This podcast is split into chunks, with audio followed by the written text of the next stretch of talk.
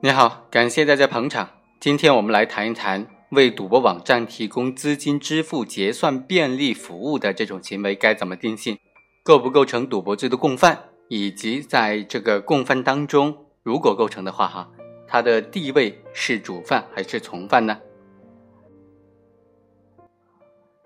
本期的被告人肖某，他负责在古中城这个公司进行运营和经营管理期间。就指使这个公司的员工李某、谢某等人为一个赌博网站叫乐天堂的建立了资金支付的服务合同，专门为这个赌博网站提供资金的结算支付业务，从中收取了不少的佣金。检察院就指控肖某等人呢是构成开设赌场罪，辩护人的观点就主要体现在三个方面：第一，公司的行为呢，属于赌博罪的帮助行为，肖某等人依法应当认定为从犯。第二，按照最高人民法院在两千零五年出台的《关于办理赌博刑事案件具体应用法律若干问题的解释》，本案当中肖某等人的行为符合该司法解释的规定，应当构成赌博罪，而不是开设赌场罪。这个司法解释第一条就规定。以盈利为目的，组织三人以上赌博，抽头余利累计达到五千元以上的，就构成聚众赌博。所以，他的辩护人就以这个司法解释为由，提出说，本案定性应当定为聚众赌博，而不是开设赌场。第三，这个公司使用的资金结算业务的系统是自动运行的，赌资流转是在肖某不知情的情况之下完成的。因此，不能够以系统自动的收取的赌资的数额来追究肖某的刑事责任。本案就涉及到两个基本的争议焦点：第一，像肖某等人这样明知是赌博网站而为他提供资金的支付结算便利的行为，究竟该怎么定性，构不构成犯罪？第二，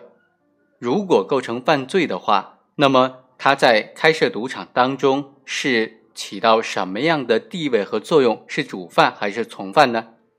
关于第一个问题，有一种观点就认为，肖某等人明知这个网站就是赌博网站，仍然为他提供资金的支付结算业务，而且是数额特别巨大，情节特别严重，应当以开设赌场罪来定罪处罚。另一种观点则认为，按照司法解释的规定，以赌博罪来定罪处罚更加合适。我们认为，根据最高人民法院、最高人民检察院关于适用刑事司法解释时间效力问题的规定，司法解释的效力应当适用于法律的施行期间。两千零六年的六月份，刑法修正案六就正式施行了，其中将开设赌场的犯罪行为从赌博罪当中分离出来，单独定成了开设赌场罪。因此，这个司法解释出台之后。利用计算机网络技术建立赌博网站，并且接受投注的行为，就不能够再依照两千零五年所出台的司法解释的规定认定为赌博罪了，就应当依照修订之后的刑法来定罪处罚了，定为开设赌场罪了。和传统的这种实体的赌场不同的是，网上开设赌场就是利用互联网、移动通讯终端等等这种手段来传输赌博的视频、数据等等。以现代的科技为依托，建立起了虚拟的赌场，通过数字信息的交流组织赌博活动。在网络上开设赌场，它的流程一般来说有两个环节：第一是信息的流通环节，